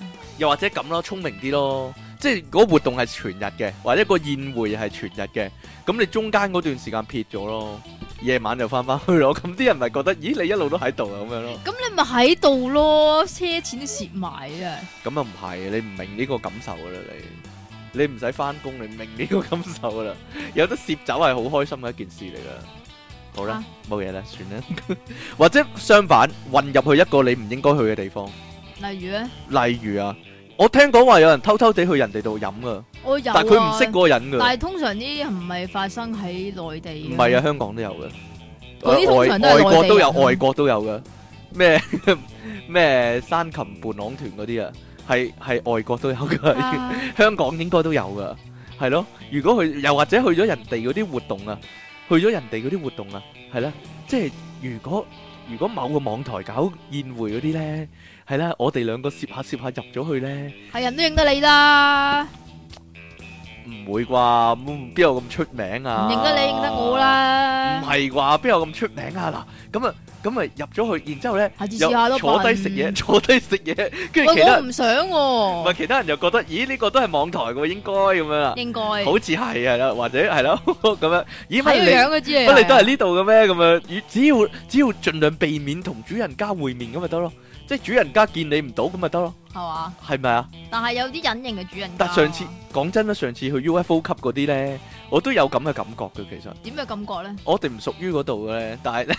咁但係你有好多熟人喺嗰度喎，咪就係咯，又好似好奇怪咁樣咧，即係不過我哋係有人哋係有邀請我哋去 噶，啊 所以唔係偷入去，唔係偷偷地入去，或者或者係走入一啲類似禁區嘅地方吓、即係類似禁區嘅地係啦方，例如碼頭嗰啲堤壩，哦嗰嗰嗰啲咪攔攔住咗唔俾去嘅，又或者寫住寫明咩政府重地嚴禁進入嗰啲咧，呢啲通常係咪你僆仔玩爬係啦山就會嗰啲擒啊？入去係咯。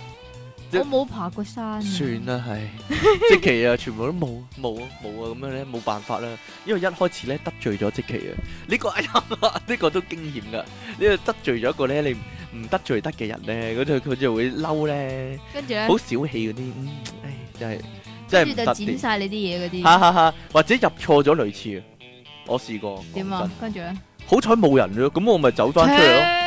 咁我走翻出去咯，即係哇！如果即係快快走翻出去咧，如果如果俾人見到我喺女廁出嚟，咁就都大鑊啦，係咪先？咪即係有陣時會入錯噶嘛， 即係係咁你嘛。大反應啲咯，啊女廁嚟嘅啊咁樣咯。但係個問題好唔公平噶，點解咧？女仔入錯男廁係冇嘢噶，係啊，冇嘢噶。冇嘢噶。你入錯男廁更加冇嘢，係咯， 咁點啊？直頭直直頭頭冇 嘢，直頭可以企埋去尿兜度 扮屙，直頭冇嘢，真係。扮屙但係咦點解屙唔出嘅？啊，咪入走埋去，然之後諗，好似扮諗起啲嘢咁咯，跟住走去洗手，跟住走咯，係冇嘢噶，你絕對冇問題噶，即其嚟安神。好啦，或者呢個啦，呢個即其極力講嘅呢個哦，係啦，你你係咪咁快想對呢做？啲啊你係嘅咩咪想做呢樣嘢咧？其實首先我要有一張免費飛，因為我唔會買飛睇咯，俾錢㗎笨。好啦，咁如果即其去咗劉德華演唱會嗰度，又會點咧？大嗌我愛黎明。 我諗冇嘢噶，啲人會笑咯，啲人會笑咯，以為你懶搞笑咁咯，梗唔係啦，有啲演唱會嘅位咧會突然間靜咗噶嘛，吓、喺嗰啲位嗰度嗌。係啊係啊係啊，咪啲人以為你好搞笑咯，嗯懶搞笑嗰啲咯，唔啊係我覺得呢咁樣唔大鑊啊。例如，若如我諗，如果咧喺當年咧四大天王鬥得好勁嗰陣時咧，咁就大鑊啲。依家應即該係當年嗰啲勁歌金窿嗰啲，係，咯，會丙啊嘛， 會丙對方噶嘛，喺尖東會啩晒馬啊嘛，完咗完咗十大頒獎典禮之後，喂，但係我喺黎明嗰邊，我唔驚啊，幾多人啊，係啊係啊係啊係啊，成成個 section 都我係喎。話俾你聽，郭富城嗰啲更加唔驚啊，全部肥婆嚟嘅， 推佢唔喐， 拱佢唔走啊，真係講講啊，真係。 好啦，冇講呢個啦， 呢個都市傳說嚟噶，係咪啊？即奇，你有冇聽過呢個都市傳說咧？梗係有啦，哦，但係唔怕啦，咁點啊？郭富城自己嗰條女正咪得咯，係係咪好先正咩？ ？O K 啊，靚妹咯，唔係咩？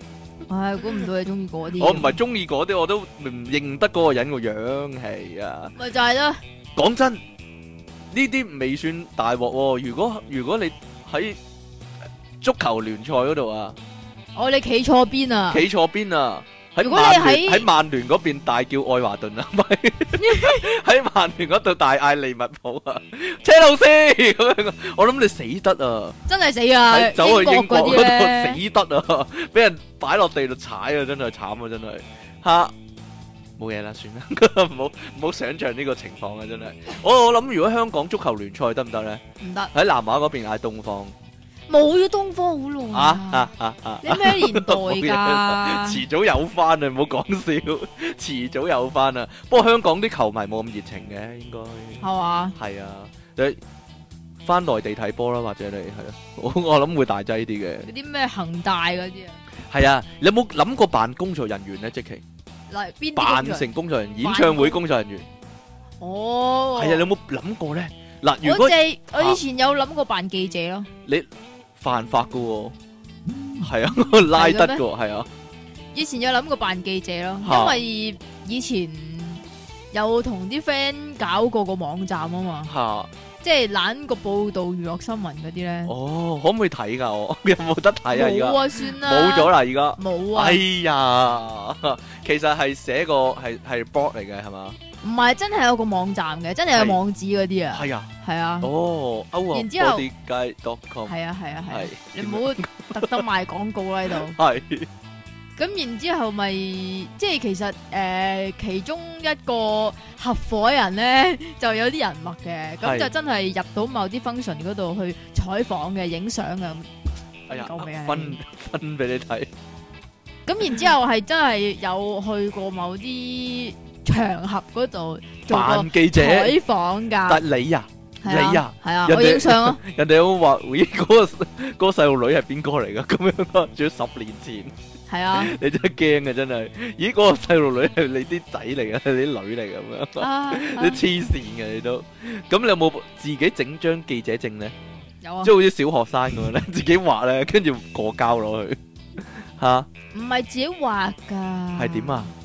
有公司 logo 有公司 logo 啊，都係自己畫落去咯， 真係。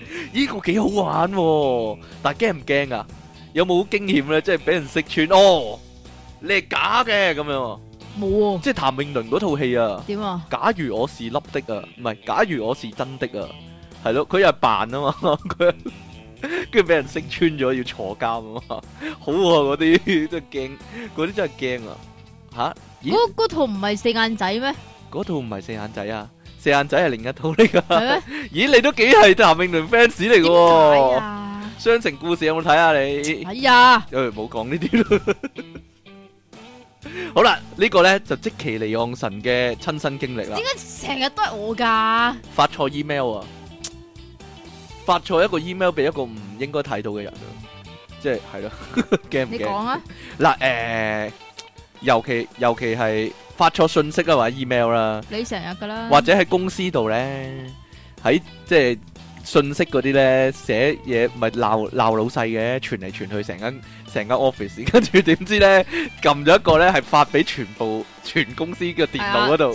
全部都睇到，跟住啊老細又未翻喎，跟住就好驚，哎呀點啊點算啊點算啊點老細翻嚟咪睇到咁樣，好簡單啫。爆老入細去未未翻嚟，咪去爆入佢個老細個電腦。房度係咯，你有冇試過？刪除咗佢，我冇你係咪有試過啊？冇啊，哎呀，唔係啊，一講啦。好似愛回家啲情節啊呢個 真㗎，好似愛回家啲情節啊，好似直頭有呢條橋添啊，就係如果真係咁會點㗎啦？唔知喎。講真，嗱前排就睇咗套戲咧，叫做《實習無限期》，係啦，羅拔迪尼奶同埋。你有 睇啊？係啊，安娜夏菲維做嘅，就係、安娜夏菲維咧，唔小心咧 send 咗一個咧鬧佢阿媽嘅 mail 咧，跟住本來 send 俾佢老公嘅，但係點知撳錯咗咧喺個 list 嗰度，就喺個電話個 list 度 send 咗俾佢阿媽，跟住話：哎呀點算啊？ 我阿媽而家未睇到，但係就嚟睇到佢會發神經嘅。跟住羅拔迪尼奶話：唯一辦法就係、去你阿媽屋企嗰度 delete 嗰個 email 啦，哇幾大陣仗啊真係！喂，如果真係發生咁嘅事都幾驚啊真係。其實唔使去。有人話佢要阿媽個 email 度，你有佢 password 咪得咯。有佢 password，我諗唔得噶。佢如果佢自動落咗 Outlook 咧，哦，咁咁你就大劑啊啦。咁你有啲人係長開 Outlook 噶嘛， 係啊係啊係或啊。者或者如果遇到咁嘅情況咧，即係你直頭要咧 偷人哋嘅電話嚟到 delete 嗰個 post，冇嘢啦。吓，算啦，呢、個我諗有啲男仔，我啲我諗有啲男仔係會有啲咁嘅情況，尤其一腳踏兩船嗰啲，你咧我梗冇呢啲情況係啦。嘛係啊， ？send 錯咗俾情欲信息俾你老婆嗰啲，係咪啊咁就好正常咁咯。就好好啊，好開心啊， 呀幾有幾有情趣喎，咁 樣啊，你黐線嘅，或者喺公司偷偷地做自己嘢俾人見到咯，尤其影印啦，最輕騎嗰啲，啊係喎，講緊自己添啲， 唔係有啲人好笨噶嘛，直頭咧嗰份原稿咧仲夾咗喺個影印機嗰度咧，係啊，係嗰啲咧咪自己白痴嗰啊啲，係弱智人士，我覺得嗰啲咪嗰嗰啲啲咪應該人道毀滅嗰啲 即係你又要偷嘢，但係又要唔光明嗰啲，嚇。點啊講未啊唔？係誒，我講埋呢個先啦，都係唔係，因為鋪緊都係辦公室入面係嘛？啊，係啊，或或者有啲人好過分咧，係影印咧，係影印幾百張嗰啲咧，個機咧，啾啾啾咦？點解影印機咁忙嘅咧？係啦跟住啊，我咁你我唔好排極都喺排唔到去影印啊，嗰啲人咁，咁你咪唔好喺繁忙時間嗰度影你嗰啲嘢咯，唔唔關我事啊，我唔會咁。過分啦，係真咩係啊係咩？係咧，嗱，如果辦公室冇晒其他人，跟住咧就見到某個人喎，可能係你老細啦，可能係你上司啦嘅台面上面有一份文件，你立一立，咦，有你個名喎，或者好似同我有關喎，咁就好想走去睇啦。呢個要問下當事人啊，即其李昂臣啊，嗰個你啊，嗰次你有咩諗法？嗰次你驚唔驚人哋突然間喺你背脊度翻嚟咧？有咩咁驚啊？嗰陣時咧，以前咧，如果你有睇三四十年前嗰啲零零七咧，佢哋咧咪要攞一部咧懶係就真嘅相機咧，即係間諜相機嚟到一粒影色咁樣㗎嘛，影低啲文件或者一一一條鎖匙扣咁嘅物體咯，係 咯，然之後攞嚟影低嗰個文件啊！依家個個有手提電話，個個都可以做零零七啦，即係咁啊！即其利用神咧，就咧攞起個電話。點 啊！我報道實況嘅唔得，個心咧就喺度卜卜卜卜，哇！如果嗰個人喺背脊度突然間，喂做咩啊？咁就大劑啦，影 相咯，係啊！睇唔到㗎你，盲㗎咁你係咁，你係咁有型 啊！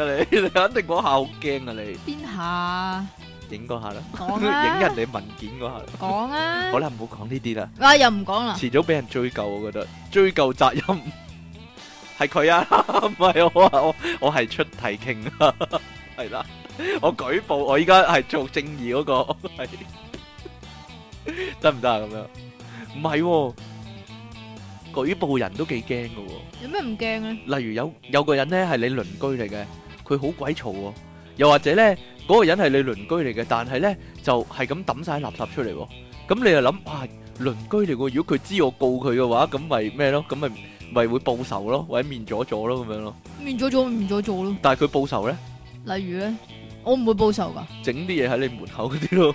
我你覺得我唔會報仇㗎？咁又啊係，即其出名係報仇部隊咁啊，冇嘢嘅。好啦，咁樣咧，或者做完衰嘢之後咧，留低咗啲證據啊，就好驚俾人發現啊，係啦。好啦，咁誒嗰個 特別係喺公司做一啲唔應該做嘅嘢啦，係啦。咁咧，因為因為咧，我哋有一位舊同事啊，哦你咁樣講㗎，我唔係咁啊總之點講啊，認識嘅一個人啦，但認係其識嘅實一個人啊，我哋唔唔係好多人認識嘅啫。唔係舊同事咯，是但啦。cut 唔到啊！舊同事，我俾個俾個 echo 嚟，我同積淇嘅舊同事啊！近來有一個咧日常生活中嘅驚險遭遇啊，咁啊，積淇你講下喂。 話說呢個 friend 啊，唔係啊，係 friend 啊，識嘅一個人，識嘅一個人，我同佢 friend 嘅喎。我同佢唔哎 friend 喎。呀，好啦，是但啦。你點會同佢 friend 啊？你見過佢幾多次我啊？講下啫，係啦，講下哦你真啫係。係啦，話說呢個人咧，話說呢個人咧就就佢係咩界嘅咧？嗱，其實 咧就不如佢你嘅唔係唔係，再俾多啲我講冇暗冇示錯。其實佢嘅來歷咧就比較不明嘅，係即係我哋咧就咁鬼比，即係我哋就唔係好摸得清佢個底係啲乜嘢嚟嘅。嗯，咁總之佢就無啦啦有一日出現咗咁樣啦。咁對咗咪啦，你唔好你唔好趴喺度啦。但係佢但係佢自稱咧，嗱嗱咁唔好講 啦。哎呀，總之咧，總之咧，我望望到佢個樣咧，就覺得 唔多開胃，真真係唔多開胃嘅。系好唔好講呢啲先啦，係啦。咁究呢竟佢啲呢啲係線索嚟㗎喎。呢啲係線索啊？係啦，咁我不如講個線索啦。唔得啊哎呀，你講就係人都知啊。搞錯啊！好，不如講下佢近來做啲乜啦。好啦，咁因為咧，佢咧就近排就前排啦，或者就非常之忙碌，係，咁就好多嘢做咁咁樣你啦講呢啲一次過有好多嘢做喂，喎。你講呢啲係人都知噶咯點會啊？喎。係總之佢無啦啦一次過好多嘢做，但係咧其實咧佢啞㗎。佢硬好啦唔好講呢啲先 啦。好啦，咁咧，诶，话说佢嘅工作咧，同我哋嗯都有啲類似噶。點啊？咁佢咧就咁總之佢就喺某一間公司嗰度就辦公啦，因為佢好多嘢做嘅關係咧，咁所以佢就攞咗嗰間公司嘅鎖匙。咁啊，咁嗰間公司從此之都後俾咧佢嘅。係啦，咁從此之後咧，佢就自出自入就當埋係自己架步咁樣樣啦，類似咁啦，因為夜晚冇人啊，係啦因，為夜晚冇人，啲公司夜晚冇人咧，就會發生好多離奇嘅事噶啦。例如咧，係啦，咁所以咧呢位仁兄咧就，唉，就唔好就唔好講嗰單住先，直頭咁就當咗公司係屋企啦，係啦，總之當咗公司屋企，咁公司嗰度亦都有啲叫公司嘅文件噶嘛，咁、個公司電腦裏边咧就有啲佢需要嘅文件嘅資料系啦，咁所以咧，佢就揾一個佢自己嘅 hard disk 係啦，類似呢啲啦，咁就 copy 咗嗰啲文件落嗰嗰個手指或者 hard disk 嗰度，然之後就諗住拎去自用嘅。咁其實呢個盜竊公司嘅資料咁佢嗯單咗啲嘢落個 hard disk 之後咧，就走咗去啦，走咗去，但係個 hard disk 仲擺喺台面噶啦，係啦，係啦，咁啊擺咗喺台面就走咗去啦，咁如是者咧，咁你朝頭早係有其他人去翻工上班噶㗎嘛。嘛，咁所以就發覺，咦？點解個電腦嗰度插住咗一隻唔係公司嘅 hard disk 嘅咧？咁跟住睇下裏個 hard disk 裏邊，咦有啲咩咧？咦係公司嘅資料嚟嘅噃。係咧，啊咁呢咁個就 hard disk 究竟係邊個嘅咧？原本都冇人知㗎。咁但係咧，衰就衰在咧，呢位仁兄咧就梗係要去攞翻㗎啦嘛。係啦，趁有人嗰時走去攞翻。係啦，趁有人嗰陣時都唔知點解。佢話：啊我留低咗啲嘢啊，我要攞翻咁人樣。哋嗰陣時咧，就有人喺公司做緊嘢，咁啊唔方便開門咁啱得跟住咁呢巧嗰啲人咧， 咩啊？我又識到。咁但係因為佢就太過衰格啊，喺係度撞門啊嘛，撞門啊，因為人哋唔俾佢入啊，因係為啊，人哋梗係啦，即係知道攞咗你啲犯罪證據咧，本來諗住對付你噶嘛，但係你又話要攞翻，點會俾你攞翻啫？係啦，最你你唔知你唔知我條仔點講啊？點講 啊？佢即係呢樣嘢真係好鬼離奇啊嘛，所以我就將佢講咗俾我條仔。係咁然之後咧，我條仔話：，唉，你你點知？可能人哋做好心咧，可能人哋結咦公司部電 Back up 腦就嚟死 啦，不如我都幫佢 back up 咗啲重要資料啊佢先咁啊。咦？呢個藉口幾好喎， 但係因為佢撞門啊，撞門啊，騷擾人哋啊，係啊咁就報警 處理係，啦，報警處理。係啦，即係估唔到，即係要咁樣去處理啦。咁之後當然就梗係吓嚇就調查啦，係啦展。開調查。咁你啊咁因為你都做得呢啲即係唔知 back up 啊，定還是係偷嘢嘅行為啦。係啦。咁你點知道佢仲有冇做究其他嘢竟？咧？係咯，喺個公司嗰度留咗咁多晚，究竟仲做咗啲咩咧？但係離離奇奇地咧，嗰間公司咧係有閉路電視噶，係 咧，係有鏡頭噶，但係佢一路都唔知啊，自己做咗咁多嘢，咁於是乎就翻查翻咧，一路以嚟咧嗰啲夜晚黑啊嘅閉路電視嘅記錄啦，點知見到驚人嘅事實啦，就係、見到咧呢位咧仁兄咧一位相當肥胖，而且樣貌。外出係你講噶啦嘅仁兄係啦，竟然喺夜晚黑咧，唉點講咧？咧就帶咗一個外籍女傭外籍女去呢傭 間得公司勝嗰得度。勝，為咁然之後咧。玩你就們做做出一啲敦倫之事就係咁 啦，帶咗帶咗，簡單用人話嚟講就係帶咗菲傭翻去搏嘢啦， 喺公司嗰度。嗱你講嘅咋，唔關我事噶，咁啊，其實喺閉路電視好難睇得出係菲傭定印傭嘅，講真係咯，係啊嘛。继续啊，冇 嘢啦，呢個唔使 cut 咯，幾驚訝，孟用嚟啊，令到孟加拉全部嗰啲啊人令到全部人都唔好噴口水啦，令到全部人都 O 晒嘴，圍住個熒光幕，吓、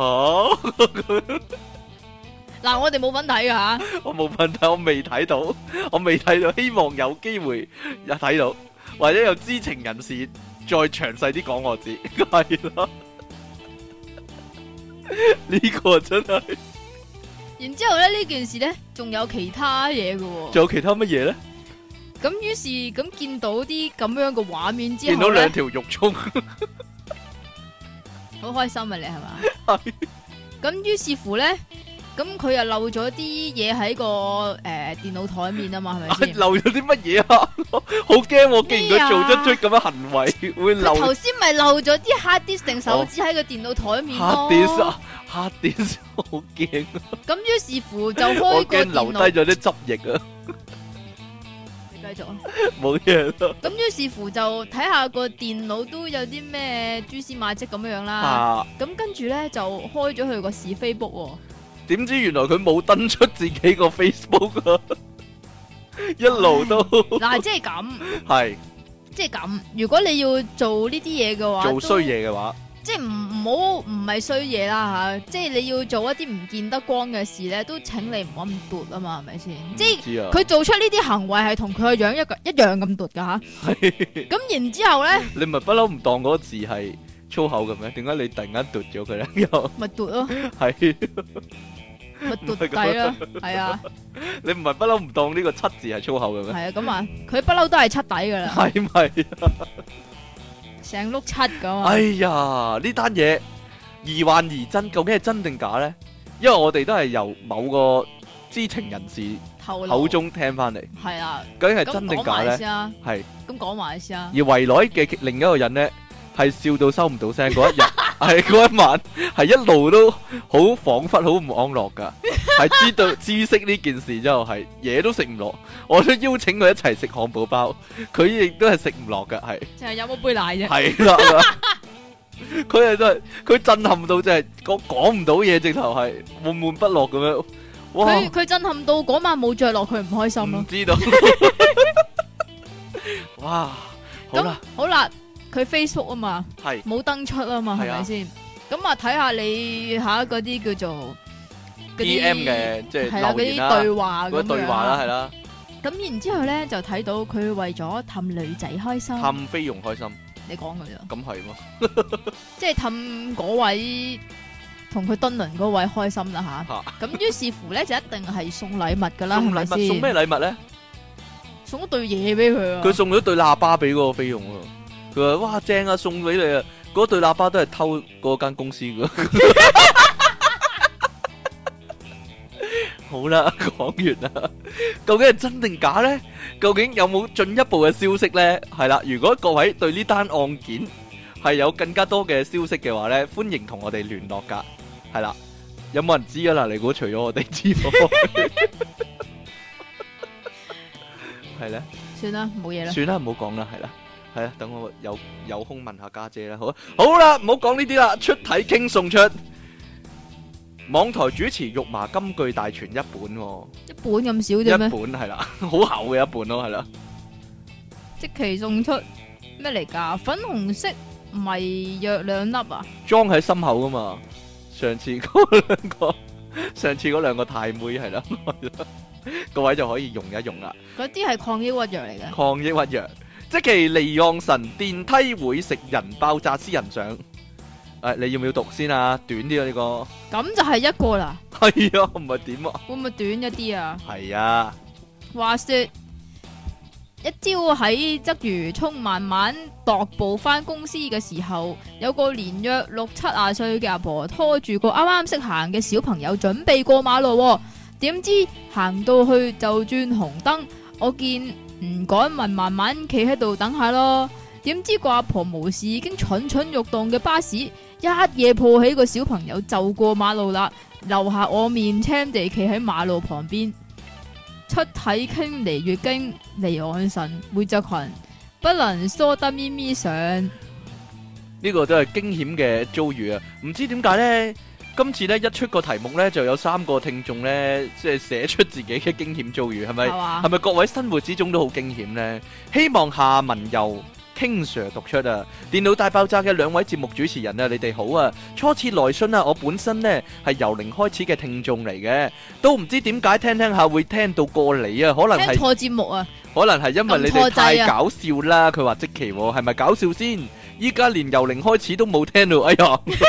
咁我食西北風啊！講起平日嘅驚險遭遇啊，斷估有人講咗啊，梗係喺房打飛機嗰陣，屋企人想入嚟啦， 關得視窗嚟，又收唔切隻噴火龍啊，啲紙巾又放埋喺隔離，最慘係佢仲問你做咩鎖門啊，咪一路收嘢一路應打機啊，仲問喎打機要鎖門㗎咩？要噶咁我打開嗰啲冇雙打噶嘛，我只係想一個人靜靜地咁打飛機啫，唔通咁都有錯咩？咁樣公平咩？一輪擾攘之後，噴火龍終於可以放大自火，嗰種感動我諗只有被選中嘅細路先會明白，點樣放大字幕啊啊鬼知啊！你可唔可以形容一出下？野方敬文眼睛想旅行，西面 dead air 即其離岸神，唔知兩位對呢封信滿唔滿意呢？眼睛想旅行字咁樣喎， 好啦。咩嚟噶呢啲 C 咯， 勉強都押韻嘅，冇乜嘢啊。詩啊？係啊，C C 點樣呢？ 你好唔滿意喎、死詩啊？你，你成日都好唔滿意。我哋有呢個死屍人協會啊嘛。好啦，你係你係會長嗰啲嘛？係啊，日常生活中的驚險遭遇。King Sir，即其你哋好啊！要講驚險事真係太多啦。以前好似以前讀緊小學嘅時候，放咗學，有時兩三個同學去屋企後邊個山上面個配水庫啊，捉蝌蚪同埋大肚魚，有嘅咩？有噶，嗰陣時有咯，依家污糟咗冇啦。咁有次落雨嗱，咁嘅話佢就透露咗自己嘅年齡啦吓， 嚇，即係佢同你差唔多大啦，啊哦我諗差唔多啦，睇個樣都差唔多啦，係啦，係嘛？係啊，但係佢唔係大隻過你好多嘅咩？差唔多。你啊差唔多唉真係好啦，有一次落完大雨，我哋又上去嗰個配水庫上面捉魚、喎。點知有個同學行下出啲，行下出啲，行咗出去嗰啲又濕又爛嘅泥上面啊！見佢一路行一路沉，一路行一路沉得越深、喎，唔使一陣就沉到差唔多去到腰咁滯啦喂，浮例嚟㗎，好係驚險喎。Indiana Jones 喎去咗沼澤嗰邊喎。咪就係咯。咁點啊？佢梗係再行唔到翻埋我哋嗰度啦。咁我哋又唔知點算喎，咪周圍揾啲樹枝遞俾個同學仔啦，睇下撩唔撩得翻佢上嚟。 點知嗰啲樹枝條條都好似 King Sir 咁長，不過唔夠硬啊，哎呀好！似你咁啊，係一啊扯就斷啊！一扯就斷，哎呀，見到個同學仔喊晒咁，唔敢再喐，咁我哋都唔知點算好喎、好彩過咗一陣，響嗰度附近呢，就有個地盤阿叔走咗過去，一手啊扯咗個同學出浮嚟。不過阿叔着住嗰對水靴呢，都沉咗落啲泥嗰度。咁後尾點？同學仔冇咗對鞋，阿叔抽得翻對腳出嚟，不過有隻水鞋掹唔翻出嚟啊！仲執咩？阿叔一路鬧我哋。唔知死一路趕我哋走啊！翻到屋企仲俾同學仔媽咪打電話嚟鬧咗一餐，咁跟住就梗係以為會俾阿媽打啦。點知佢話咗我兩句，叫我以後唔好去就冇事啦，幾驚險啊！我不禁呼咗一大啖氣，好彩冇事，哈哈！即其離岸神，懶到要打藤。係啊係啊係啊！你急我唔急，但又急到夾夾聲嘅心急哥不過我細個都試過啊，但係唔係沉落去浮泥咯，係點呢？係細個咧行山咧放咗學，行因為我行係山行山，係因為我哋學校後面有座山噶，咁我走入去咧嗰度有啲，山上面有冇座廟啊？但係有山窿啊山廟入邊窿，有冇個冇廟和尚啊但係有山窿，即係有廟我都有山窿啊，我哋走去捐嗰啲山窿咧，火車捐係山防窿，空洞啊，探險一番，點知咧？裏邊有鬼，唔係，有個僆仔咧，有有個同學咧捐入去先，佢行第一啦，跟住咧即刻嗌救命出翻嚟啊！入面有隻大蜘蛛啊，成個人咁大啊，幾有驚冇啊！啊？講真噶，真人真事，你有冇見到？總之好驚險。啦。所以咧，原來咧。時間呢個呢奪寶奇兵嘅情節啊，就喺你嘅身邊嘅咋。我哋今集電腦大爆炸呢，超晒時啊，因為呢要講咧呢個驚險嘅遭遇啊嘛。系嘛？唔 好講啦，所以呢個純粹純屬，不如我哋咁樣講啦。嗰個啱先我哋所講嘅呢，純屬係虛構嘅故事。哦，如有雷同嘅話實呢，屬巧合冇錯啦。咁我哋下個禮拜同樣時間再見啦，噃，拜拜。